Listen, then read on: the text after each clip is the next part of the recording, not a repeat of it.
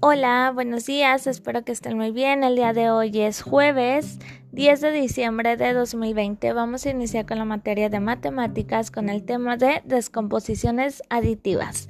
Seguimos con el mismo tema. Recuerda que aquí estamos trabajando con la unidad, la decena, la centena y la unidad de millar. Ahora en tu cuadernillo vas a escribir con letra el valor de la cifra resaltada. Yo te puse algunos números, pero en específico viene un número resaltado.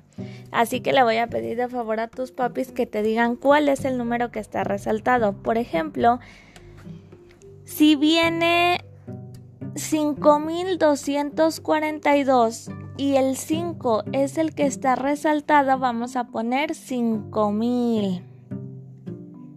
Por ejemplo, si viene 1229 y el 9 está resaltado, solo ponemos 9.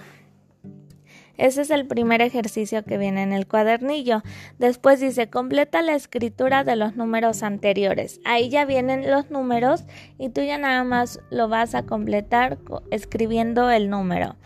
Acuérdate que tienes que poner el signo de número y el número.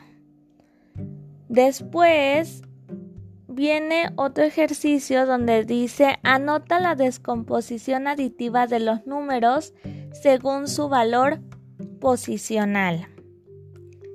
¿Qué quiere decir eso? Por ejemplo, si viene 987, vamos a escribir 900, signo de más, 80, signo de más y 7. Así vamos a hacer esa actividad la vamos a hacer como sumas, pero poniéndolo con su valor.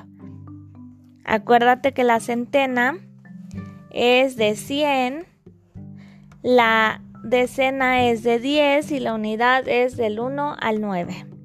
Cualquier duda que tengas, recuerda que me puedes decir y yo con mucho gusto te apoyo. Y no olvides mandar tus evidencias. Que tengas un bonito día, cualquier duda me dices y te mando un fuerte abrazo. Cuídate mucho. Hasta la próxima. Adiós.